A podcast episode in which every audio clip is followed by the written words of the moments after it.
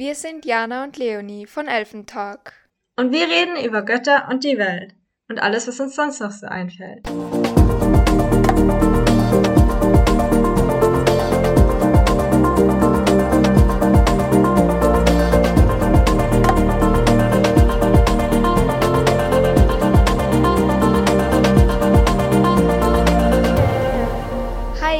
Kleinen Elfen und herzlich willkommen bei einer neuen Folge von Elfentalk.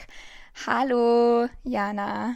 Hi, wie geht's? Wie steht's? Hallo. Was läuft? ähm, ja, eigentlich ganz gut, muss ich sagen. Also, es ist warm draußen, es ist Wochenende, wir haben heute Samstag zu Mittag, fast zu Mittag. Mhm. Und ich habe gerade ganz fleißig Haushalt gemacht, nach langem wieder mal. Und ich habe auch das Auto von meiner Mama ausgesaugt. Du hast voll den Jetzt Produkt ist mir zu heiß, aber ja. Ja, volle produktive Vormittag. Ich habe meinen Vormittag ja, damit schon. verbracht, goldene Glitzerherz auf meine Maske zu kleben und jetzt bin ich selbst irgendwie voller Glitzer. Ja. ja, aber das sieht total schön aus und total süß, weil du, du gehst ja heute auf den CSD, hast du ja genau. gesagt. Und dann ist das cool, wenn du da so ein bisschen Glitzer versprühst. Ja, das ist irgendwie, also normalerweise macht man sich das ja aufs Gesicht, aber nachdem ja Maskenpflicht ist, kommt es jetzt halt auf die Maske. ja. Naja. Ist auch eine gute Idee. Ich habe mir auch gedacht, ich könnte eigentlich mal meine Maske irgendwie cool anmalen. Dann ist es so ein ja. Einzelstück und nicht so gleich wie alle anderen. Mhm. Mal schauen, was ich da machen könnte. Ja, es macht irgendwie Spaß, aber es ist auch eine große Sauerei, besonders weil ich so Blattgold, also so ein kleinen Typchen für ein Fotoshooting mal gekauft habe und das habe ich jetzt einfach weiterverwendet. Und das Ding ist, die Maske hat ja irgendwie so ein ganz spezielles Material. Da haftet manchmal so Kleber gar nicht. Und jetzt habe ich so einen Superkleber. Und mit dem funktioniert es ganz gut. Aber der setzt sich auch auf meine Nägel fest. Und jetzt ist ein bisschen verkrustet. Mm. Ja. Aber oh, es ist es wert. Der Aufwand ist es wert. Ja. Für den Glitzer. Und auf jeden ich Fall. würde sagen, wir sliden gleich glitzerig zu unserer heutigen Elfengästin hinein. Hinan, hinzu? Yes. Oh mein Gott, das klingt komisch. der die Elfengästin der Woche. Okay, ja, dann stelle ich mal meine heutige Elfengästin vor. Es ist wieder eine weibliche Elfengästin. Und zwar möchte ich heute die Baba Yaga vorstellen. Und zwar kommt die Baba Yaga aus der slawischen Mythologie und ist dort eine sehr, sehr populäre Märchengestalt. Mm, das Wort Baba bezeichnet in den meisten slawischen Sprachen eine alte Frau oder einfach eine Großmutter. Und so bei oberflächlicher Betrachtung ähnelt die Baba Yaga der westeuropäischen Hexe, wie zum Beispiel die Hexe bei Hänsel und Gretel. Mm, es gibt so unterschiedliche Deutungen von der Baba Yaga. Also sie könnte eine alte und von der Einsamkeit und Zauberei verrückt gewordene Waldfrau sein. Mm, sie gilt aber auch als das dritte Mitglied einer dreifaltigen Göttin, bestehend aus der Jungfrau, der Mutter und dem alten Weib. Und ja, da ist sie dann für den Tod und auch die Wiedergeburt zuständig. In manchen Erzählungen lebt die Baba Yaga mit zwei Schwestern zusammen, die alle den gleichen Namen tragen. Und wenn eine der Schwestern ähm, durch das Schwert oder durch Feuer stirbt, dann besprenkeln die anderen beiden sie mit dem Wasser des Todes. Und dadurch werden die Wunden geheilt und sie steht von den Toten wieder auf. Und deshalb wird die Baba Yaga auch oft als Hüterin der Wasser des, Le des Wasser des Lebens und des Todes bezeichnet. Mm, außerdem gibt es auch die Erzählung, dass die Baba Yaga ihre Unterkunft nicht verlassen kann, weil ihre Zauberkraft mit diesem Ort verbunden ist. Mm, in ja, und in den Märchen nach der Christianisierung bekam die Baba Yaga dann auch einen Besen, eine schwarze Katze und steht wie generell viele Hexen im Bunde mit dem Teufel. Und das ist jetzt nur so ein kleiner Teil von dem, was ich über die Baba Yaga gefunden habe. Also das ist schon eine ziemlich krass große Figur, sage ich jetzt mal, weil es da einfach so viele Bedeutungen gibt in Märchen, in Literatur, in was weiß ich, Musik oder wie auch immer. Also die ist ganz schön weit verbreitet. Und ja. Boah. Das war's. Richtig crazy, dass es so viel über Baba Yaga gibt, aber ich noch nie davon ja. gehört habe. Also es ist so ganz Ehrlich nicht? Nein, nicht mal ansatzweise. Also wie ich den Namen jetzt zum ersten Mal gehört habe, dachte ich mir so, habe ich so ein bisschen nachgeforscht, während du geredet hast in meinem Gehirn, aber es ist irgendwie nichts aufgeploppt. Also es ist was ganz Neues. Aber umso cooler, dass wir es jetzt kurz in unseren Podcast eingeladen haben. Ja, ich muss sagen, ich kannte den Namen schon, weil ich, als ich noch ein Instrument gespielt habe, habe ich mal in einem Orchester mitgespielt und da haben wir dann Bilder einer Ausstellung, glaube ich, hieß das, vorgeführt oder aufgeführt. Und da gab es eben so ganz unterschiedliche Bilder in Anführungszeichen, die alle Namen trugen. Und eines davon hieß äh, die Hütte der Baba Yaga. Und als ich dann über das gestoßen bin, jetzt beim Fabelwesen recherchieren, dachte ich mir, oh, wow, das, das kenne ich ja sogar noch von daher. Das wäre doch auch mal interessant, sie da mit reinzubringen. Das ist voll die coole Verbindung. Also voll lustig, dass du damals schon irgendwie in Berührung damit gekommen bist und jetzt nochmal tiefer recherchiert hast. Ich liebe das, wenn sowas passiert. Ja. Weil dann denkt man sich, wow, also damals hatte ich das Wissen nicht. Und dann recherchiert man, dann ist man plötzlich so, oh, oh mein Gott, da steckt ja noch so viel ja. mehr dahinter. Das ist richtig cool. Eben, vor allem, ich hatte früher immer gedacht, dass sich halt der Komponist das alles irgendwie ausgedacht hat. Also davon war ich irgendwie überzeugt, dass der sich halt einfach die ganzen Bilder und sozusagen die, die Personen oder die, die Charaktere, die in den Bildern vielleicht vorkommen, ähm, dass der sich das alles ausgedacht hat. Und deswegen war ich auch irgendwie ganz erstaunt, dass es das wirklich gibt und schon so lange und so viel dazu. Einfach, dass es so, so weit verbreitet auch ist. Das war ganz interessant eigentlich. Mhm. Ja, spannend. Ja. Dann sollen wir gleich weitermachen. Heute sind wir ganz produktiv. ähm, aber mich würde interessieren, ob du in der letzten Woche irgendwas Schönes, Zauberhaftes erlebt hast. Der Zauber der Woche. Ja, also ich muss sagen, in letzter Zeit war es sehr, sehr viel Prüfungsstress und Unistress. Und die letzte Folge, da war ich ja mega unter Druck und du warst halb krank. Aber ja. ich muss sagen, jetzt hat sich das mit den Prüfungen so ein bisschen gelegt. Jetzt habe ich noch drei Abgaben, glaube ich, insgesamt. Aber das, das schaffe ich. Also da fühle ich mich prepared und ich denke, das geht schon. Und Worauf ich dann hinaus wollte, ist, dass ich in den letzten Tagen dann wieder ein bisschen, bisschen mehr Zeit hatte, weil jetzt eben so die Woche ein kleines Loch war. Wir hatten am Dienstag fünf Abgaben und danach war nichts mehr gefühlt, nur so ein paar verstreute Unikurse. Und da habe ich die Zeit genutzt, um mir so ein paar Tutorials reinzuziehen über so CGI, Renderings und das ist mein kleiner Zauber der Woche, dass man heutzutage einfach alles im Internet findet, also Erklärungen und Tutorials und oh, ich weiß nicht, ich weiß nicht, wie Leute früher überlebt haben, ohne einfach googeln zu können und auf so einem ganz schnellen Weg plötzlich irgendwie jemanden hatten, der einem irgendwie alles erklärt hat. So. Ja. Ja, das ist echt krass. Man findet wirklich alles. Du kannst völlig alles dir irgendwie selbst beibringen. Ich meine, es dauert dann wahrscheinlich ziemlich lange, aber ich kann mich auch noch erinnern, dass wir manchmal in der Schule, ähm, in Biologie zum Beispiel, da hat uns die Biologielehrerin einfach so oft YouTube-Videos zu dem Thema gezeigt, anstatt es einfach selber zu erklären, weil ich manchmal das Gefühl hatte, sie versteht es selber nicht. Und ich habe mir dann auch immer zum Lernen so viele YouTube-Videos reingezogen und habe es dadurch dann einfach so viel besser verstanden als in der Schule. Und das ist echt krass, dass man sich da so viel schon selber beibringen kann mittlerweile, weil es echt wie du gesagt hast, einfach alles gibt ja. im Internet.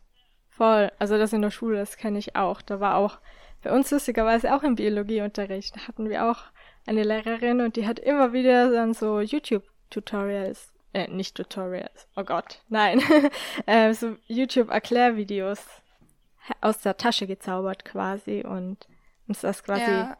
statt dem Unterricht gezeigt oder zusätzlich gezeigt. Ja. Also war jetzt nicht so, dass sie uns, uns nur Videos gezeigt hat, aber war schon so ein großer Bestandteil. Und da denke ich mir auch, ist eigentlich krass, wie viel Wissen da draußen ist, von dem man eigentlich manchmal gar nicht so Gebrauch macht. Also man kann das ja quasi stimmt, wirklich ja. alles lernen, gefühlt. Vor allem finde ich auch immer so krass, dass es da eigentlich so, so viele Menschen gibt, die sich da so gut auskennen und das dann in so keine Ahnung, 10 Minuten Videos reinpacken können, dass man das auch oft so gut versteht. Ich meine, klar, es gibt auch Videos, wo man sich überhaupt nicht auskennt, die irgendwie mega seltsam sind. Aber es gibt schon auch viele da draußen, die einfach mega, mega gut sind, wo man wirklich das echt gut lernen kann. Das finde ich auch immer ziemlich cool und dass die das dann auch wirklich so teilen. Ja, Eben, und da habe ich jetzt auch zum ersten Mal so mein eigenes 3D-Model erstellt. Ich habe so eine Schlange, ich weiß nicht, wie man das nennt, geformt, gebaut, gebastelt. und ja, eigentlich richtig die basic, schaut so cool aus. Aber ich bin irgendwie richtig. Und ich habe jetzt auch angefangen, sie zu so, so zu animieren, dass sie sich so schlängelt. Also ich glaube, das wird uh. ganz oh. spaßig. Ich habe gerade richtig Bock, wow. da irgendwie weiter zu basteln. Mein Laptop ist eh ein bisschen überfordert. Ich hoffe, man, er schnauft jetzt nicht im Hintergrund vom Podcast. Boah, das ist mega cool. Du musst mir dann unbedingt, wenn es fertig ist, ähm, irgendwie ein Video schicken oder so, wie das aussieht. Klar. Weil du hast mir ja auch schon, ich glaube, das hast du eh auch auf Instagram geteilt, diese Quallenblume, ja. die sich so wie so eine Qualle bewegt. Das ist auch so cool und irgendwie so richtig meditierend oder so.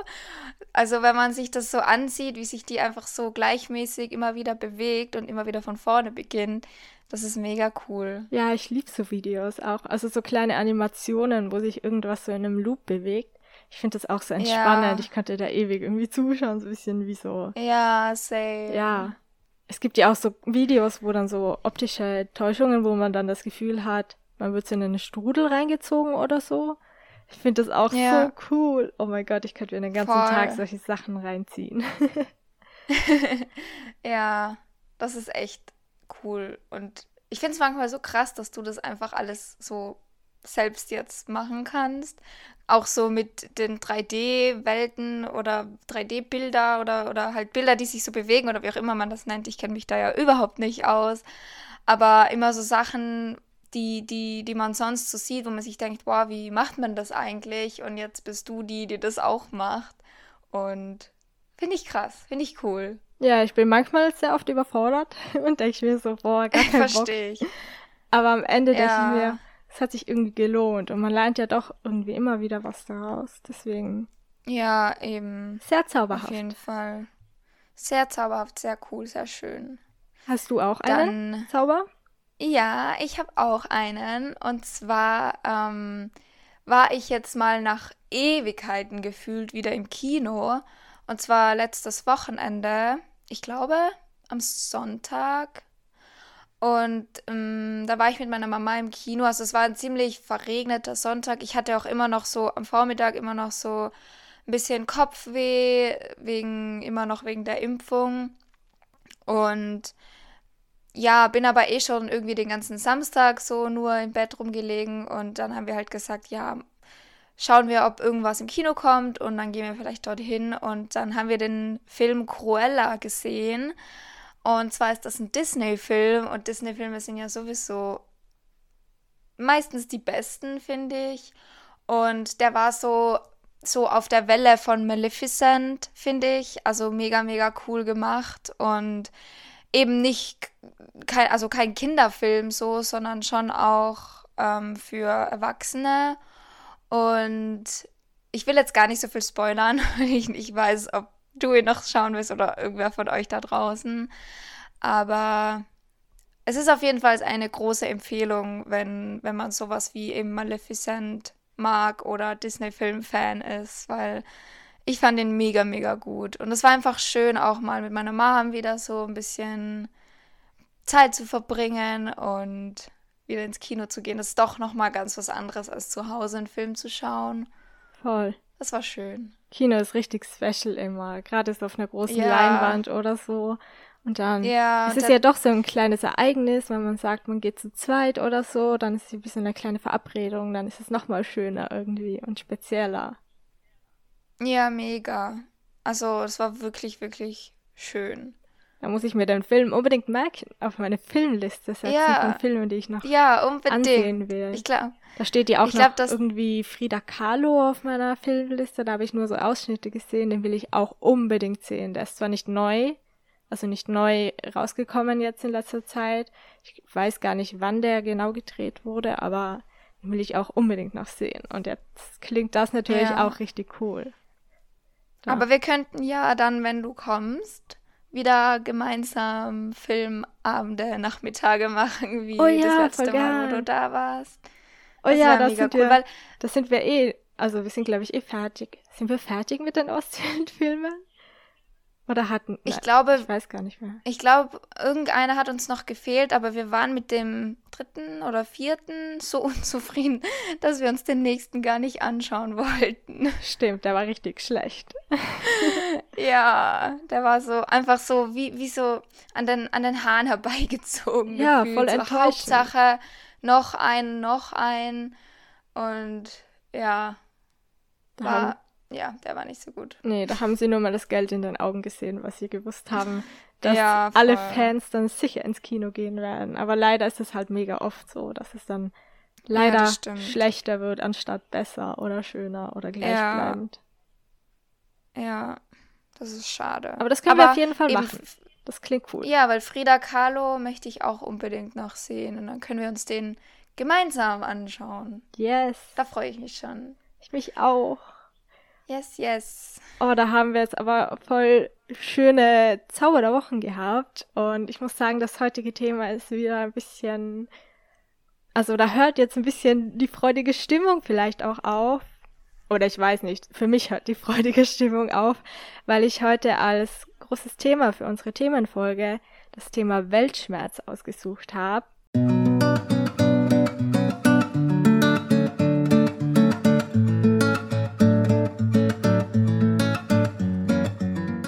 Besonders eben, weil mich das in dieser Zeit auch sehr begleitet hat und sehr beschäftigt hat. Und ich dachte mal, ich starte vielleicht ganz kurz mit einer Definition in vorne heraus, damit wir alle irgendwie auf dem gleichen Stand sind, was ich überhaupt mit dem Wort meine, weil es ja schon so ein großer Begriff, der oft einfach herumgeworfen wird, ohne dass vielleicht genau klar ist, was damit gemeint ist. Und er wurde erstmals vom deutschen Schriftsteller Jean Paul, Jean-Paul? Ich weiß nicht. Es klingt so französisch, wenn ich das ausspreche. Ich weiß nicht, wie man denn genau ausspricht. Im 19. Jahrhundert geprägt. Und er bezieht sich damals aber eher auf den Genuss am Leid, wo er sich vor allem auf KünstlerInnen bezieht, die ihrem Schmerz in Form von Musik oder Literatur oder Kunst sich hingeben und den so verarbeiten. Also quasi die ja, kennen wir vielleicht eh alle, dass so bisschen das Leiden von KünstlerInnen dann in Form von ihrer Kunst präsentiert wird oder daraus Material geschöpft wird oder Inspiration geholt wird.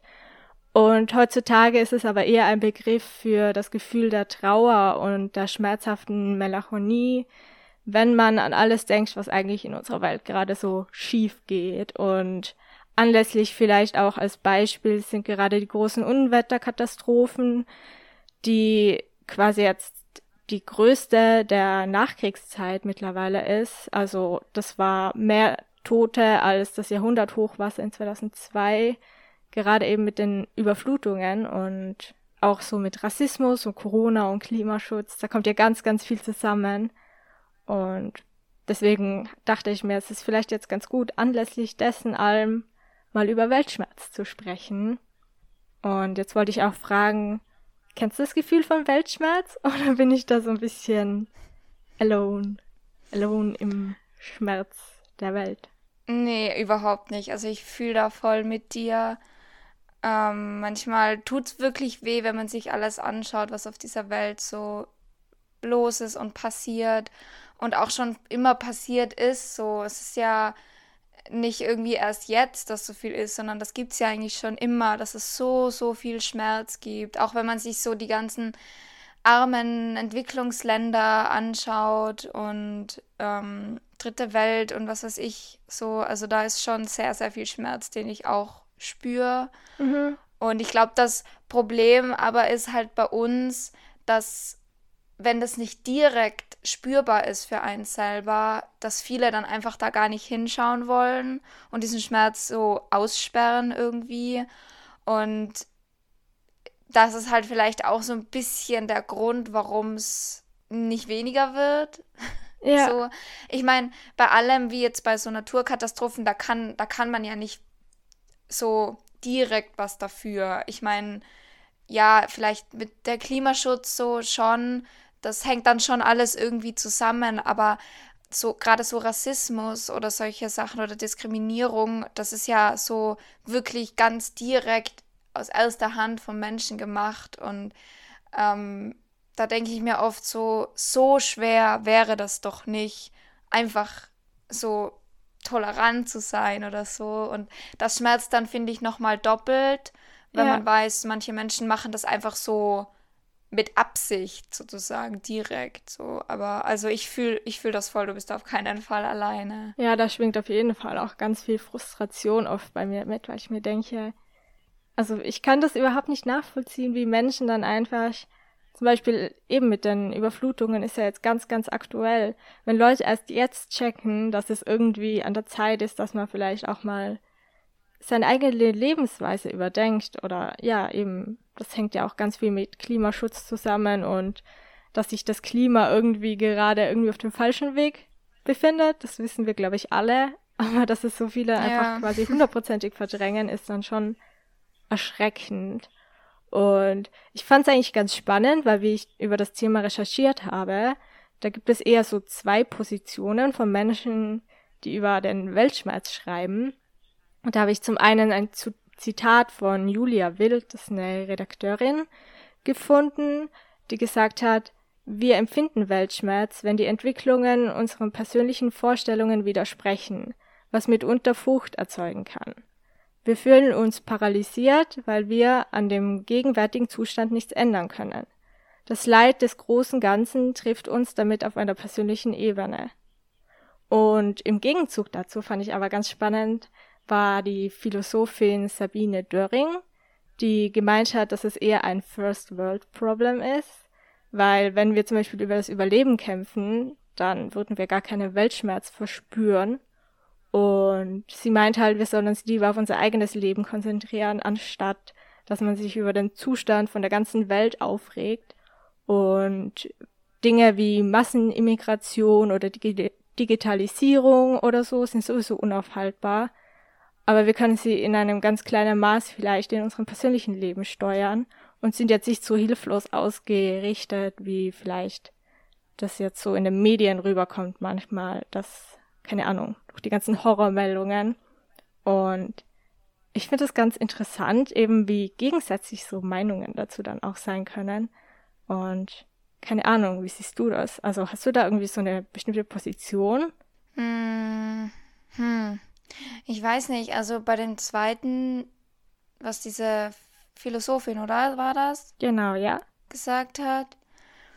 Ähm, ich bin mir nicht ganz sicher, ob ich dem so zustimmen kann, weil für mich hätte es so ein bisschen geklungen, als wenn wir sozusagen in der First World leben, dass uns dann so der Rest irgendwie egal sein sollte. Mhm. Ich weiß nicht, ob ich das jetzt irgendwie falsch verstanden habe, aber das ist jetzt so, dass, wie es für mich ein bisschen rübergekommen ist. Und da denke ich mir, das ist doch genau der falsche Ansatz. Weil wenn jeder irgendwie die Augen verschließt vor dem, was sonst los ist, dann würde es sich ja nie ändern. Und mh, mm, ich denke mir, die Menschen, die jetzt wirklich ums Überleben kämpfen, die können sich nicht auf andere auf so viele andere Probleme auf der Welt konzentrieren, aber wir, die wir doch so ein großes Glück haben mit dem, wo wir leben und wie wir leben. Wir können doch, also wir haben doch mehr Kapazitäten irgendwie auch mehr zu verändern auf der Welt und es besser zu machen und sich da aber nur auf sich selber zu konzentrieren, das finde ich ein bisschen egoistisch, muss ich sagen, weil es gibt ja so viele Menschen, die sich nur auf sich selber konzentrieren und das ist ja genau das, warum es nicht wirklich besser wird, wenn, wenn ich sage so, ja, aber ich, mich betrifft das nicht und ich, ich schaue nur auf mich und alles andere ist mir egal. Ja, okay, dann, dann wird es halt immer so bleiben. So, weißt du, wie ich meine? Voll, ja. Ich weiß nicht, wie du das siehst. Ja, doch, eigentlich voll ähnlich. Ich dachte mir dann auch, also die, also die Philosophin sagt das ja, glaube ich, auch so ein bisschen, ja, in so eine bissige Richtung kam mir das so ein bisschen vor beim Durchlesen von dem, was sie von sich gegeben hat.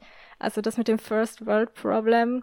Ja, klar, wenn man übers Überleben kämpft, dann hat man halt andere Themen, aber deshalb heißt das ja nicht, dass nur weil es uns unter Anführungszeichen gut geht und wir in einer privilegierten Situation sind, dass wir deshalb alles ignorieren sollen. Und das ist auch so ein Punkt, wo ich mir denke, das ist wieder so typisch unsere Gesellschaft, unsere westliche, dass man so Gefühle von Unbehagen oder das Wissen, dass irgendwie gerade irgendwas schief läuft, dass man es einfach wegdrückt und ignoriert, anstatt dass man sagen darf, okay, mir geht's deshalb nicht gut oder mich belastet es, weil so negative Gefühle sind halt voll das Tabuthema und ich habe das Gefühl, man darf das gar nicht so öffentlich sagen, weil ja, ich glaube, alle sind damit überfordert und trotzdem will niemand dann darüber reden. So gefühlt. So ist so. Ja, voll. So mein Gefühl irgendwie. Das, ja, das, das merkt man aber auch ganz, ganz stark, wenn, wenn man eben solche Themen anspricht, die in der Welt so in Anführungszeichen nicht gut laufen, dann ist es oft ganz, ganz schwer, dass man da wirklich mit, mit vielen Menschen auch so diskutieren kann oder drüber reden kann, weil viele die sich dann gleich schon verschließen, weil es ihm, ihnen eben unangenehm ist. Und gerade auch, wenn, wenn man dann Dinge anspricht, ich meine, es geht mir selbst ja auch so, wenn mir jemand etwas sagt, wo ich weiß, okay, hm, da mache ich vielleicht nicht alles so gut oder, oder am besten, wie es am besten so für die ganze Welt, so blöd gesagt ist, mm, dann, dann ist das ja auch irgendwo, man fühlt, natürlich fühlt man sich dann irgendwie angegriffen oder so, vor allem wenn man merkt, okay, ja, das stimmt, da könnte ich was verbessern. Aber ich denke mir, der erste Schritt, ich meine, man kann nicht alles machen, man kann nicht allein die ganze Welt retten, aber ein erster Schritt ist es halt einfach da offen, dem gegenüber zu sein und vielleicht auch zu sehen, okay, ja, was könnte ich jetzt irgendwie besser machen oder mh, mm, wo, wo weniger Schmerz irgendwo ausgelöst wird. Und das ist, glaube ich, auch schon ein ganz, ganz großes Problem, dass viele sich sogar vor dem, dass man überhaupt mal drüber nachdenkt und sich denkt, ja, was, was genau, was könnte ich denn machen oder was mache ich denn gerade, dass viele das auch ja schon gar nicht erst sehen wollen. Ja, dass man da gleich so eine Abwehrhaltung hat. Das merke ich ja, auch generell genau. so in meinem Umfeld oder so, wenn man dann halt mal über kritischere Themen spricht und gibt einfach auch Leute in meinem Umfeld, egal wie sehr man jetzt darauf achtet, dass, also wie sehr die Leute da auf einer Ebene sind. Aber es gibt dann trotzdem immer noch so einen Prozentsatz an Menschen im Leben, mit denen weiß man einfach, kann man nicht darüber reden, weil sich, glaube ich, die Menschen auch oft ganz schnell angegriffen fühlen, weil sie selbst dann auch gleich im gleichen Moment dann checken, okay, ich mache vielleicht nicht das unter Anführungszeichen Beste für unsere Welt, sondern ich handle jetzt eher egoistisch, weil sich das für mich komfortabler anfühlt. Und dann habe ich oft das Gefühl, ich kann gar nicht ein Gespräch anfangen, weil ich das Gefühl habe, ich tritt gleich jemanden auf die Füße. Und deswegen frisst man das ganz oft so in sich hinein und ich glaube, das macht es nicht besser, weil man dann so eine pessimistische Stimmung reinrutscht. Kennst du das auch? Ja, voll. Ich kenne das. Ich weiß ganz genau, was du meinst. Weil man dann plötzlich das Gefühl auch hat, so, dass das, was man, wovon man selbst überzeugt ist, dass das vielleicht auch gar nicht stimmen kann. Ich lasse mich da so, so schnell dann irgendwie verunsichern, ähm, weil eben die anderen Menschen dann gleich so eben in Abwehrhaltung gehen und dann traue ich mich oft auch schon gar nicht mehr, weil ich mir denke, so, mh, hm, vielleicht ist das doch nicht so richtig oder so. Und das ist richtig blöd, weil ich, ich weiß ja, dass ich davon überzeugt bin und ich kenne ja auch viele Fakten sozusagen. Und ähm, wenn man eben, wie du sagst, wenn man das alles dann nur in sich reinfrisst, ist auch niemandem geholfen. So und ja, ich ärgere mich da manchmal über, mir, über mich selbst, weil ich weiß, ich hätte eigentlich so viel zu sagen und könnte so viel irgendwie andere Leuten, Leute ja aufklären oder halt ihnen einfach sagen, so, sie, sie auf manche Sachen vielleicht aufmerksam machen und traue mich dann das aber nicht so wirklich. Ja, es geht mir auch so. Also ich glaube, wir sind da eh auch ziemlich ähnlich von dem das eigentlich ja. so, aber ich glaube, das steckt in jedem. In jedem steckt irgendwie eine Meinung und eine Stimme. Und ich glaube, es geht halt mega vielen so, weil man auch Angst hat, dass man verurteilt wird oder dann ausgeschlossen wird oder in meinem Kopf ist immer ganz präsent, oh mein Gott, was wird mit meiner Zukunft sein, wenn ich mich zu bestimmten Themen irgendwie positioniere, vielleicht auch öffentlich oder hier im Podcast oder so. Und denke ich mir immer so, oh mein Gott, kann ich das jetzt wirklich sagen? Darf ich das wirklich sagen? Obwohl das ja eigentlich nur meine Meinung in etwas Persönliches ist und wenn es jemand nicht so akzeptieren will, es geht ja nicht darum, dass man immer gleicher Meinung ist. Also ich erwarte nicht, dass jeder oder jede, mit der ich oder mit dem ich in der Zukunft irgendwie Kontakt habe, dass wir dann immer hundertprozentig auf einer Wellenlänge ist oder sind. Aber ja, gerade eben, dass man so die Angst ein bisschen ablegen kann, dass man auch zu seiner eigenen Stimme stehen kann. Das ist, glaube ich, ein voll wichtiger Prozess, den man vielleicht auch generell, den jeder oder jede im Leben durchlaufen muss.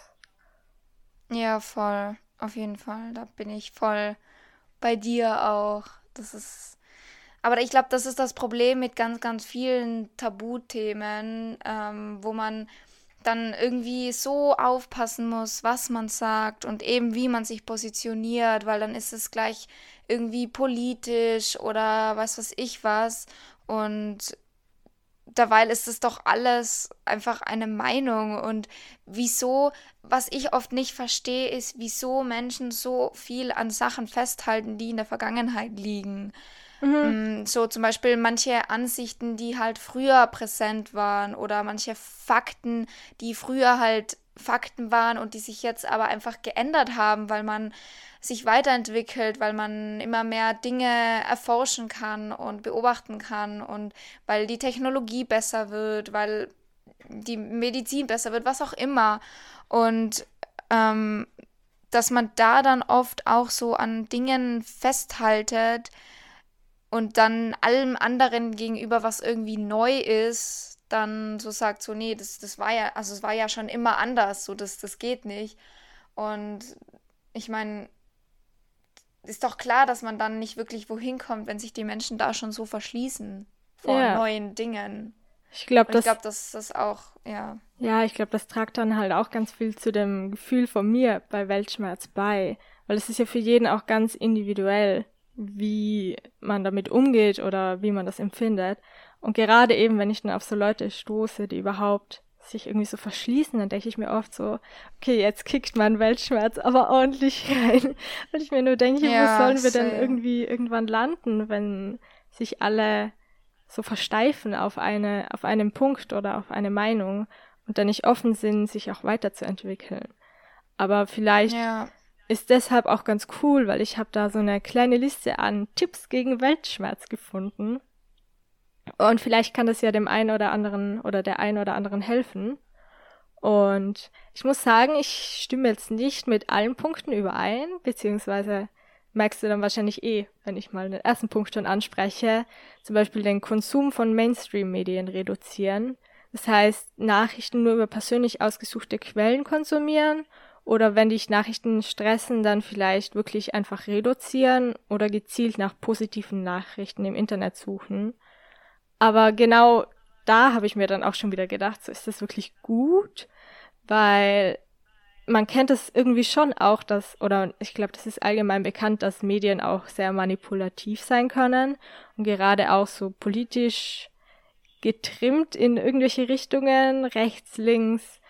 Also da rutscht man ja dann ganz oft schnell, wenn man zum Beispiel sagt, man konsumiert nur mehr ganz spezifisch irgendwelche Seiten, die man sich raussucht, die vielleicht politisch auch gepolt sind, dann bekommt man ja gar keinen Weitblick mehr, oder? Dann verrennt man sich vielleicht ja, auch irgendwo voll. so. Keine Ahnung, wenn man zum Beispiel Corona-Verschwörungen oder so nimmt, wenn man da in irgendwelchen Chats landet und sich denkt, okay, ich konsumiere jetzt nur mehr das, weil das ist jetzt meine einzige Nachrichtenquelle, dann dachte ich mir, irgendwie, ich weiß nicht, ob das ein richtiger Weg ist, damit umzugehen, weil es ist ja auch wieder so eine Art von Verdrängung, wenn man dann sagt, ich nehme nur mehr das aus den Quellen und das andere schiebe ich jetzt mal weg, weil das mir alles viel zu viel. Ich finde das auch mega, mega kritisch. Also während du das vorgelesen hast, vorgelesen, wow, ganz toll. ähm, während du das vorgelesen hast, habe ich mir auch schon so gedacht, so, oh, ich, mh, mm, weil das ist ja, das ist ja auch wieder das ein bisschen Augen verschließen vor dem Ganzen, oder? Wenn, wenn, wenn ich mir nur das Gute anschaue und dann denke ich so, es ist alles heile Welt und es ist eh nichts los, wie will man dann was verändern? Frage ja, ich mich. Voll. Ich denke also, mir auch so, wir sind doch sowieso schon so Wesen als Menschen generell, dass wir immer versuchen, so alles, was wir machen, zu beschönigen, einfach damit wir uns gut fühlen, weil gutes Gefühl will jeder haben. Und dann versucht man sich halt sowieso schon oft eine Welt zusammenzubasteln, die möglichst positiv ist. Aber dann verliert man vielleicht auch, ich denke mir das so oft bei Leuten, die, das ist voll das stereotype Beispiel, ich weiß, aber wenn man so mit Leuten redet, dann sind sie so, nein, ich liebe Tiere, ich könnte nie einem Tier etwas zuleide tun. Und dann ziehen sie sich, keine Ahnung, eine Wurstsemmel oder ein Steak oder so rein. Ich denke mir nur so, ah, ich weiß nicht. Das ist so richtig typische Verdrängung für mich, wenn man einfach sich nicht mit negativen Dingen auch beschäftigen will. Und ich kann schon verstehen, dass es vielleicht ganz gut ist, wenn es einen stresst, dass man das irgendwie reduziert. Aber so ganz abschalten oder nur ganz speziell aussortieren, das sehe ich irgendwie überhaupt nicht. Also kann ich irgendwie nicht ja. so zustimmen. Weil ich es halt voll wichtig finde, dass man sich auch informiert. Und vielleicht kann man das ja eher so machen, dass man sagt, okay, ich hänge jetzt nicht vielleicht fünf Stunden vor irgendwelchen Medien, die mich negativ fühlen lassen, so. Aber halt irgendwie, keine Ahnung, ein Radio in der Früh und am Abend irgendwie so kurz. Gibt ja auch ganz gute Nachrichtenpodcasts oder so, die auch eine schöne Mischung haben. Das finde ich eigentlich auch immer ganz gut. So, wenn ja, man sich vielleicht eine Mischung raussucht aus Realität und auch schönen Ereignissen. Das ist vielleicht auch eine Lösung. Ja, und vor allem ist es ja nicht so, dass es nur schlechte Dinge auf der Welt gibt. So, also es gibt ja auch positive Nachrichten und ähm, eben wie du sagst, so eine gute Mischung, dass man einfach beides hat, ist, glaube ich, ganz gut, dass man nicht das Gefühl hat, oh Gott, die ganze Welt geht unter und versinkt nur in schlechten Dingen, weil so ist es ja auch nicht zu 100 Prozent. Aber ähm, eben, was mir vorhin auch eingefallen ist, ist gerade das Thema Veganismus. Ich, kannte, ich könnte mir jetzt auch nicht jeden Tag stundenlang anschauen, wie diese Tiere gequält werden, weil da werde ich, da werde ich verrückt dann. Also das halte ich nicht aus. Aber ich habe mir trotzdem, ich habe mich trotzdem informiert und habe mir halt ähm, so kurze Videos oder einen Film, wo das alles ganz gut zusammengefasst wird oder so angeschaut und das, das genügt. Ich weiß, wie's, wie das abläuft, ich weiß, wie es den Tieren geht, was mit ihnen passiert, was dort gemacht wird und dann so, dann genügt das ja auch eben. Also man muss nicht da drin versinken, weil dann will man, also dann könnte man eh schon sagen, okay, die ganze Welt ist eigentlich eh schon so am Untergehen und das ist ja dann auch sehr, sehr, sehr pessimistisch oder Voll. auch ein bisschen kontraproduktiv, wenn man dann vor lauter Verzweiflung irgendwie nur mehr in der Ecke sitzt und sich denkt, oh Gott, die ganze Welt ist schrecklich. Aber ja, man sollte auch nicht eben sagen, okay, ich schaue mir nur das Positive an und dann denkt man sich, es ist eh alles gut, weil so ist es halt auch nicht. Also eben die Mischung, wie du eh schon gesagt hast, ist ganz, ganz wichtig, glaube ich auch. Ja. Und gerade eben auch, dass man vielleicht nicht so im Negativen dann versinkt, war da als nächster Tipp auch so Dankbarkeitstagebücher oder so Bullet Journals, die jetzt auch gerade ganz fancy sind, beziehungsweise waren. Ich weiß gar nicht, ob die noch so im Trend sind. Also quasi mhm. ein Buch oder ein Heft, wo man niederschreibt, für was man dankbar ist. Und das können auch ganz besonders kleine Dinge sein, so wie zum Beispiel unseren Zaubern der Woche, die ja eigentlich so Alltagssituationen aufgreifen oder kleine Erlebnisse, die einen gerade glücklich gemacht haben oder Dankbarkeit fühlen haben lassen. Und da kann man zum Beispiel auch nur eine Sache pro Tag oder eine Sache pro Woche oder so aufschreiben, aber gerade so, dass man nicht vergisst, dass es trotzdem auch schöne Dinge gibt. Und da kann man ja trotzdem irgendwie, man kann sich trotzdem mit negativen Sachen auseinandersetzen oder sich überlegen, was kann ich in meinem persönlichen Leben machen. Aber ich finde es als Idee eigentlich ganz cool, dass man das auch wirklich niederschreibt, auch wenn ich da ziemlich inkonsequent bin und das irgendwie noch nie durchgezogen ja. habe.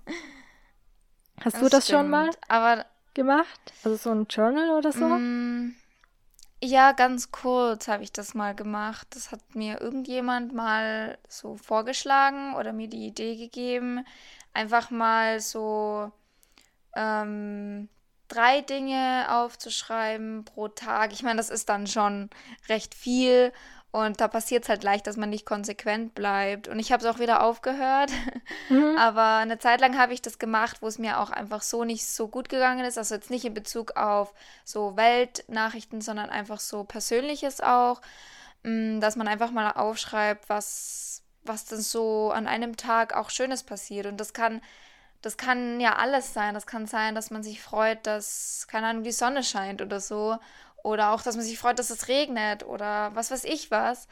Und ähm, ich finde, also es ist schon schön, vor allem, wenn man sich das dann im Nachhinein auch immer wieder mal durchliest und sich denkt, ja, es gibt eigentlich doch einige gute Sachen und schöne Sachen auch, auch wenn es nur kleine sind, aber es muss ja nicht immer das weltbewegendste sein oder das größte, sondern einfach kleines und find, also das finde ich ähm, im Vergleich zu dem ersten Tipp auf jeden Fall sehr, sehr sinnvoll, weil das eben nicht sagt so, schau dir nichts Negatives an, sondern einfach so, ja, schau dir auch Positives an und das finde ich ganz gut. Ja, auf jeden Fall. Und zu positiven Sachen wäre vielleicht auch der dritte Punkt ganz cool schon. Und das sind Erle äh, Erleibnisse. Wow, deutsche Sprache ist heute wieder on point. Manchmal frage ich mich, ob Podcast oh machen wirklich, wirklich das Beste ist, wenn man nicht reden kann. ja, ist echt so. Auf jeden Fall Erlebnisse sind da so ein dritter Punkt als Tipp gegen Weltschmerz. Das heißt, Erlebnisse können zum Beispiel auch heißen, raus in die Natur zu gehen oder einfach nur raus aus dem Alltag, indem man irgendwas mit FreundInnen macht oder mit der Familie oder vielleicht auch Reisen. Und da lernt man ja auch ganz neue Kulturen oder Weltbilder kennen, die einem vielleicht so ein bisschen den Horizont erweitern. Da merkt man, okay, vielleicht auch in Ländern, die berüchtigt sind für irgendwie viele negative Dinge, vielleicht bekommt man dann auch einen neuen Blick darauf, dass es dort auch total wunderbare Menschen gibt und total wunderbare, ja, gesellschaftliche, ich weiß nicht, Konventionen, die vielleicht gar nicht so schlecht sind, wie sie porträtiert werden.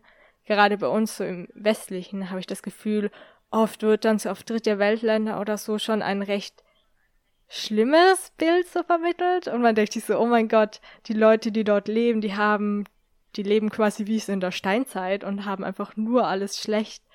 Und wenn man dann vielleicht auch mal dorthin reist oder sich Dokus ansieht oder gibt ja auch ganz viele so Videoblogs, die habe ich jetzt auch so über, über die Corona-Zeit entdeckt, dass es so Reise, ich weiß nicht, so Reisevideos gibt, wo quasi so wie Stadtführungen per Video, per YouTube irgendwie aufgenommen werden. Und wenn man sich das ansieht, ist es quasi also wird quasi aus der Sicht gefilmt von so zwei Augen, die dann so durch die Stadt wandern. Ich weiß nicht, ob du das kennst. Finde ich richtig cool.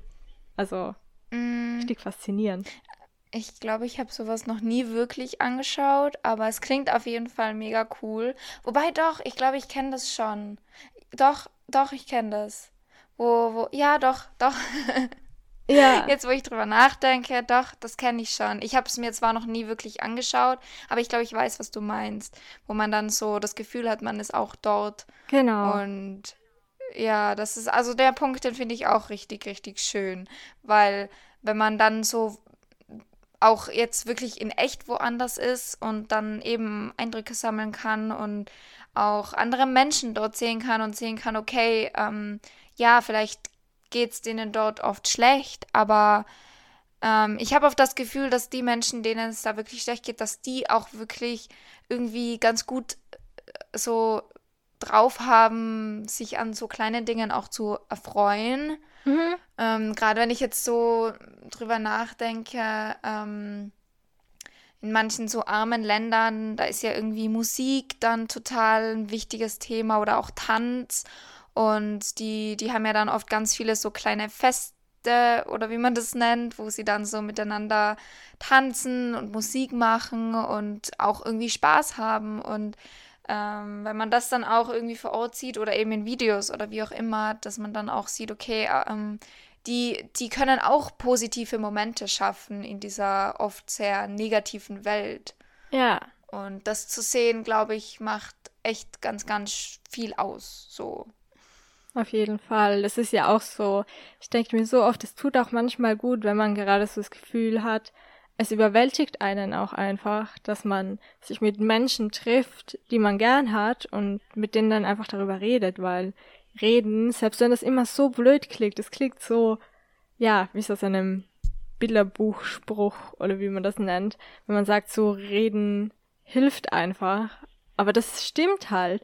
Zum Beispiel, wenn ich dann mit dir telefoniere oder so und du dann sagst, ja, irgendwie kenne ich das Gefühl, dann fühlt sich das halt auch plötzlich viel anders an und viel weniger alleine und verzweifelt, weil ich mir denke, es geht mehr Leuten so und wenn man dann darüber redet, dann fühlt sich das auch gar nicht mehr ganz so schwer an, obwohl sich ja eigentlich an der Situation generell nichts geändert hat, wenn du weißt, was ich meine.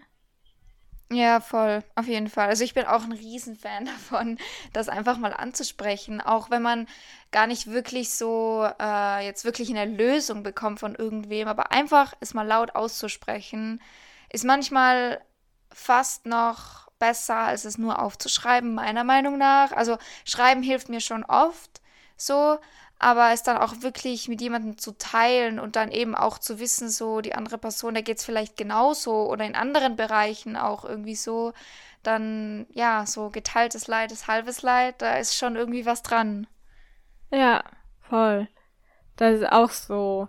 Mit dem Aufschreiben, da hat man ja oft auch gar nicht so ein Feedback oder halt so eine Rückmeldung, weil es steht so auf Blatt Papier, aber vielleicht bekommt man dann auch nochmal so einen anderen Aspekt.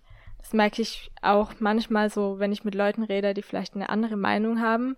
Klar fühlt man sich da manchmal nicht verstanden, aber manchmal, wenn es so ein guter Diskurs ist, da bekomme ich dann schon manchmal auch so einen neuen Input, wo ich mir denke, okay, so habe ich das noch gar nicht gesehen oder so habe ich das Thema noch gar nie beleuchtet gehabt. Und es ist dann auch manchmal voll interessant, weil ich mir dann denke, genau das sind so Situationen, wovor ich mich eigentlich nicht verschließen darf, weil da kann ich auch daraus lernen. Und selbst wenn ich danach immer noch der gleichen Meinung bin, habe ich dann vielleicht so ein bisschen mehr das Gefühl, ich kann andere Leute auch ein bisschen verstehen oder zumindest so akzeptieren, wie sie das sehen und habe dann so ein besseres ja, Gefühl, wie ich voll. den Menschen dann so einschätzen kann oder ja, wie man das dann so sehen kann. Weiß ja, nicht, ob das gerade Sinn gemacht hat. Oh Gott. doch, doch. also ich weiß auf jeden Fall, was du meinst, weil mir geht's auch so. Ja. Also es ist, das ja, ist, es macht schon auch viel aus, das einfach mal anzusprechen und zu teilen und dann von anderen zu hören und ja. Ja, das ist ja auch so, ich denke ja auch so ein ganz ein wichtiger Teil vielleicht als Tipp ist auch selbst aktiv zu werden. Also klar, man fühlt sich halt voll oft machtlos und sitzt da und denkt, denkt sich so, wow, was kann ich denn machen, so als kleine Ameise auf diesem riesen Planeten? Aber da ist schon das Erste, was ganz, ganz wichtig ist und was ich oder wo ich das Gefühl habe, dass gerade vielleicht in der jüngeren Generation gar nicht mehr so in ist oder normal ist, ist wählen zu gehen. Und ich denke, das macht halt auch krass viel aus. Klar, so politisches politisches Geschehen, da schlage ich mir oft die Hände über den Kopf zusammen und denke mir so, eigentlich kann man da keine von den Parteien wählen, weil einfach alles nur so, oh, ja, ja das bereitet mir dann ja. auch manchmal so Bauchdrück, weil ich mir denke, da, da gibt's nur irgendwie, also da gibt's keine perfekte Lösung, aber man kann trotzdem so ein klein bisschen steuern von der Partei, die vielleicht am, unter Anführungszeichen, wenigstens schlimm ist und dass ja, man da voll. vielleicht auch so seine Stimme dann auch nutzt. Das ist ganz, ganz wichtig und deswegen geht wählen, wenn ihr könnt. Bin eh gespannt, wie das jetzt so in Deutschland oder so wird. Wenn mhm. Merkel dann nicht mehr da ist. Weil die war, die war gefühlt, seitdem ich irgendwie klein bin, war Merkel so in Deutschland. Ja. Ich weiß nicht. Ja, es ist nicht, echt die, so. Ich kenne kenn überhaupt keinen anderen. Ja. Ja, also bei mir ist es auch so, seit ich mich erinnern kann und das irgendwie so halbwegs verstanden habe, was das eigentlich ist und wer das ist und was die macht, war eigentlich immer Merkel da. So, ich, ich könnte dir jetzt keinen anderen oder keine andere nennen, die da irgendwie, der oder die da irgendwie an ihrer Position gewesen ist. So. Ja. Ähm, aber also der Punkt, den finde ich auch mega gut. Mm, und ich meine, eben, wie du gesagt hast, so ganz perfekt gibt es das nie. Aber ähm, das, wo, womit man halt am meisten irgendwie zufrieden ist oder dem man am meisten irgendwie zustimmen kann. Und es ist ja auch nicht nur das Wählen, es ist ja in ganz vielen anderen Dingen. Und gerade so das Argument, ähm, ja, was soll ich denn als einzelne Person schon ausrichten? Ähm, das ist, finde ich, die ganz falsche Einstellung, weil wenn jeder so eingestellt ist, ja, dann passiert nichts. Ja. Aber wenn jeder sich sagt, okay, ich tue jetzt meinen kleinen Teil, ob jetzt wählen oder ob irgendwie ähm, auf, auf Pla mehr Plastik verzichten oder auf irgendwie ja, bewussteren Konsum generell oder so. Mm, und das dann viele machen, dann kann das schon was bewirken, weil ja, der Konsum, also der Konsument bestimmt ja den Markt. So, die, die, den Markt, genau. so heißt es. Ähm, und das kann man ja auf ganz, ganz viele Dinge ähm, ja, projizieren sozusagen. Ja, da gehört das ja. Das finde ich auch wichtig. Genau, da gehört ja auch dazu, zum Beispiel so Organisationen zu unterstützen, die vielleicht sich mit Themen, genau, ja. also die sich für Themen einsetzen, die einem selbst wichtig sind. Das unterscheidet sich ja auch von Mensch zu Mensch, was jetzt gerade Priorität ist im Leben.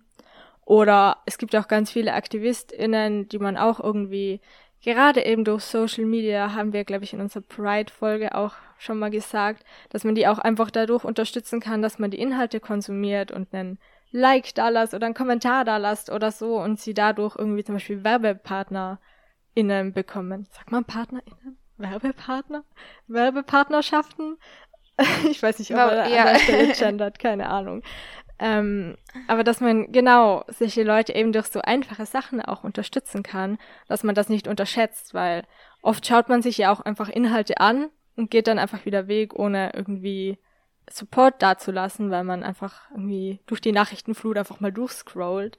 Aber ich finde es halt mega wichtig, dass man solchen Leuten dann auch so ein bisschen Liebe dalässt, damit die wachsen können und dann bekommt dir ein Thema auch viel mehr Aufmerksamkeit, weil wenn sich alle denken, okay, war schön, aber ich vergesse es wieder, dann bringt es ja eigentlich auch alles nichts. Und wir können ja viel ja, ändern. Gerade wenn ich mir denke, ja.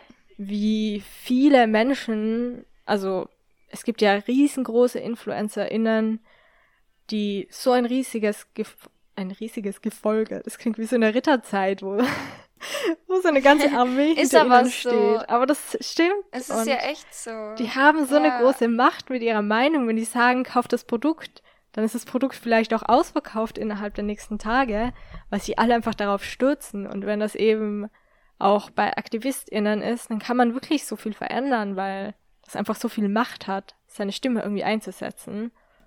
Und ja, das ist eben auch so ein ganz, ein ganz wichtiger Punkt, wo ich immer wieder sage, unterstützt in dem Weg, wie ihr könnt, weil nicht alle können spenden. Gerade zum Beispiel jetzt im Studenten, Leben hat man jetzt nicht so den großen Überfluss an Geld oder generell, wenn man nicht so viel verdient oder so, dann kann man aber trotzdem so ein bisschen Support dalassen auf anderen Wegen, was auch ganz wichtig ist.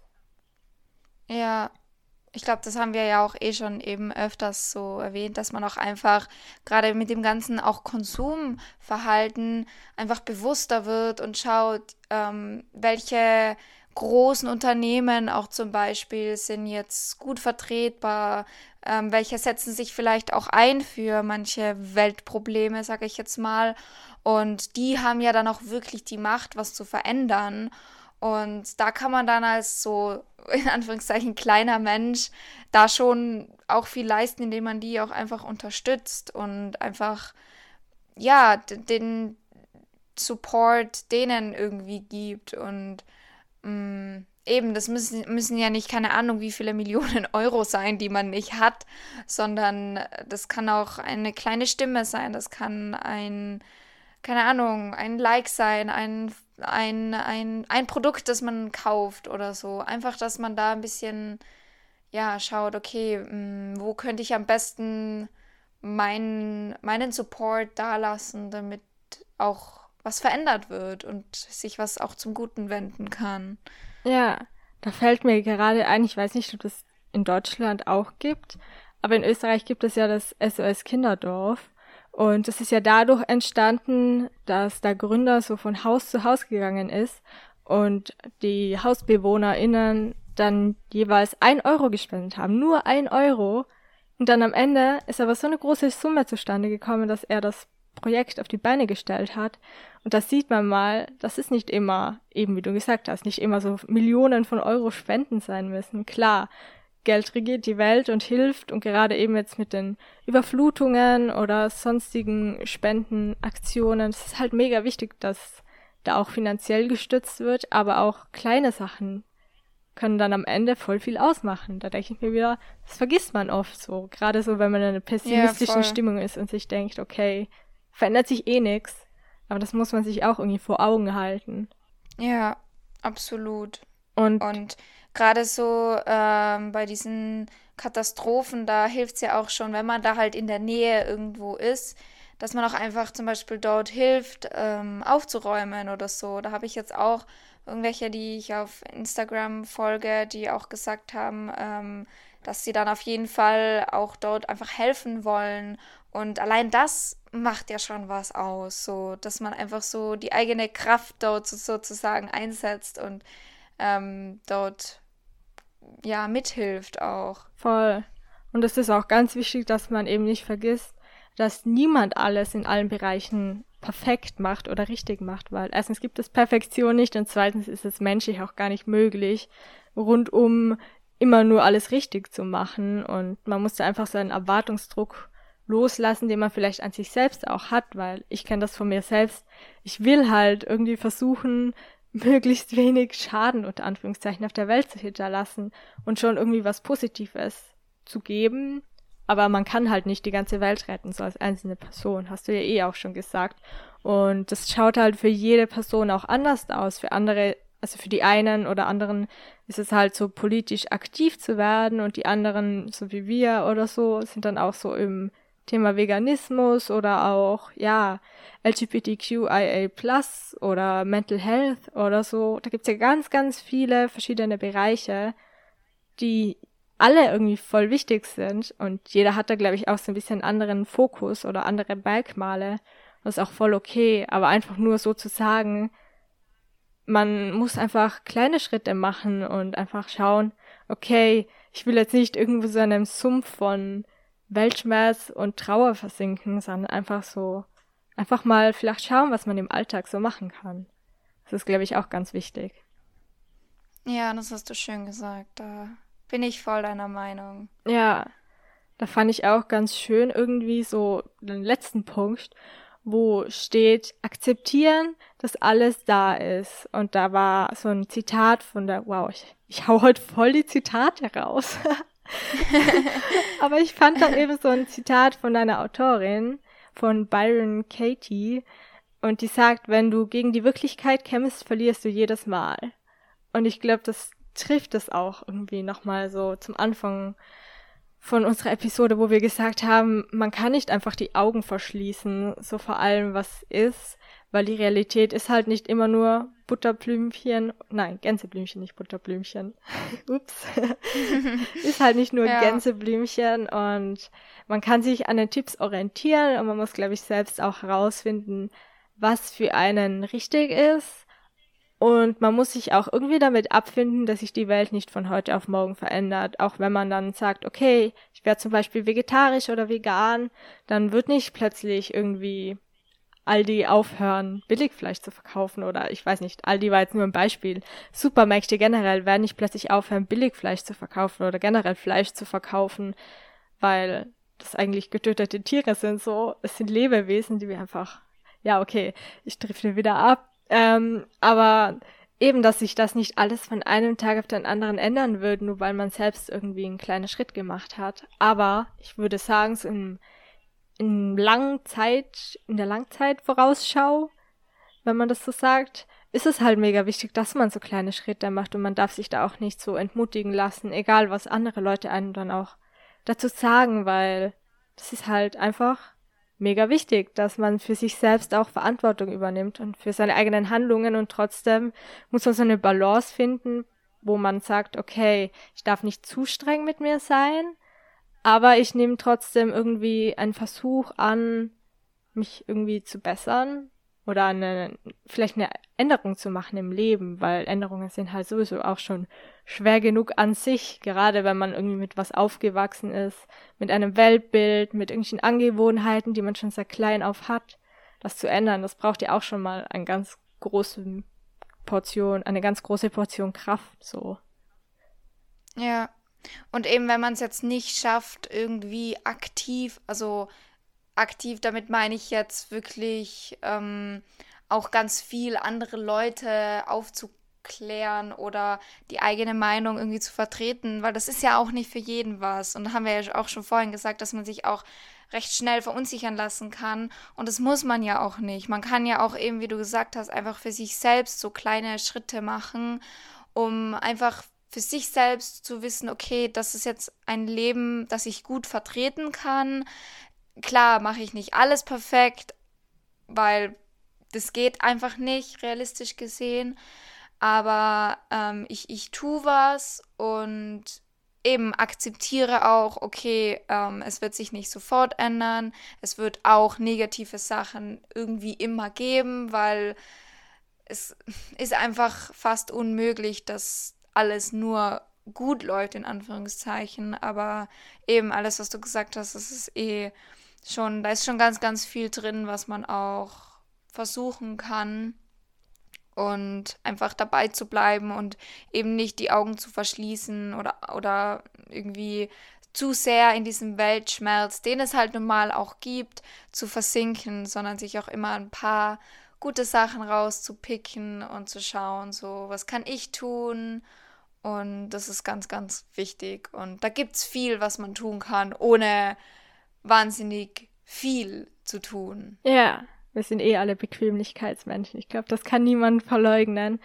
Und wenn man ja. sich da aber trotzdem mal ransetzt, ein bisschen recherchiert, dann merkt man mal, gerade eben wie durch das Internet, wie viele Möglichkeiten es eigentlich mittlerweile gibt, irgendwo zu helfen, das jetzt vielleicht abweicht von selber Aktivistin zu werden, dass es da einfach so viele kleine unterschiedliche Facetten gibt und Möglichkeiten gibt und ich habe auch fand es auch ganz interessant, dass eben zu dem Akzeptieren-Punkt, also dass man einfach die Welt momentan einfach auch so akzeptieren muss und trotzdem was ändern kann, ähm, fand ich ganz interessant, dass sie da auch in dem Artikel geschrieben hatten, dass es auch helfen kann zu meditieren, was ich bisher irgendwie, glaube ich, noch nie so wirklich.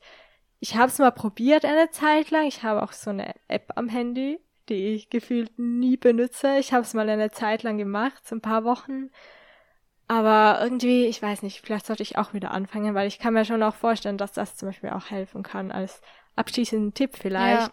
Alle mal vielleicht einen Versuch, einen Neuversuch zu starten, eine Runde zu meditieren. Das kann auch nur zehn Minuten sein oder so, aber das ist einfach mal so runterkommen und in sich zu gehen und einfach auch, ja, ein bisschen Ruhe finden in dem ganzen Trubel, der um einen herum geschieht, weil es prassen ja Millionen von Eindrücken ständig auf einen ein. Da ist das vielleicht auch ja. mal ein ganz cooler Weg, mit Dingen ja, umzugehen. Und es bringt ja auch nichts, irgendwo in einer Welt zu leben, die so nicht existiert. Und ich glaube, dass das auch ein ganz ein guter Weg ist, weil ich glaube, beim Meditieren geht es auch irgendwie darum, alle Gedanken kommen zu lassen und sie aber vorbeiziehen zu lassen, so. Mhm. Aber sie auch irgendwie zu akzeptieren und anzunehmen. Und das kann man ja echt gut auf das auch umlegen, so dass, ähm, weil, weil in einer Welt zu leben, wo, wo man sich denkt, okay, ich konzentriere mich jetzt nur auf das Positive, das andere gibt es nicht, ist auch der falsche Weg. Und ja. da ist es, ja, auf jeden Fall sehr, sehr wichtig, finde ich. Genau. Ich finde, das schließt ja. das ganze Thema eh ganz schön ab. Also man kann ja zusammengefasst ja, einfach sagen, auch. es gibt einfach so viele Tipps von Dankbarkeitstagebuch über schöne Erlebnisse und selbst aktiv zu werden und akzeptieren zu lernen. Aber im Endeffekt muss, glaube ich, jeder einfach selbst so einen Weg finden. Und ganz wichtig ist eben, dass man so die Gefühle nicht unterdrücken muss. Und selbst wenn es einen immer wieder so überkommt, so wie mich irgendwie in letzter Zeit immer wieder, dass man einfach Leute hat, mit denen man darüber redet und sich austauscht und sich bewusst ist, dass es trotzdem auch kleine schöne Dinge im Alltag gibt und dass wir nicht so machtlos sind, wie wir uns vielleicht auch manchmal fühlen, weil jeder hat eine Stimme und die Stimme ist es auch voll wert, gehört zu werden von allen. Und ich denke mir, ja. deswegen machen wir auch einen Podcast. auch wenn ich manchmal Sprachprobleme habe. ja. Ja, aber ich finde, das, das hat das hast du ganz gut zusammengefasst. Und das ist auch das Wichtigste, was man, finde ich, aus dem Thema mitnehmen kann. Nicht die Augen zu verschließen, aber auch nicht zu verzweifeln und zu versinken. Und ja, Finde ich schön. Fand ich eine sehr, sehr interessante und wichtige Folge auch. Ja. Hat schön mich sehr war's. gefreut. Mich auch. Ja. Sehr schön war's. Dann wünsche ich dir und euch allen noch einen schönen Sonntag oder Montag oder wann auch immer ihr das hört. Und wir hoffen, dass ihr alle auch eure Positivität beibehalten könnt. Und ja. Das Voll war's. schön gesagt. Punkt. Punkt, Punkt, Punkt. Das, das, Wort des Tages war das jetzt. Genau. Das können wir als äh, Zitat dann irgendwo anteasern, als neues Zitat. Genau. Ah ja. Genau, das machen wir. War auf jeden Fall schön. Und ich würde sagen, ja. spitzt die Ohren und bis nächste Woche wieder um Sonntag, wie immer. Um Sonntag um 11 Uhr. Sonntag. Hier, am Sonntag. Macht es gut. Macht es gut. Tschüss, tschüss. Tschüss, tschüss.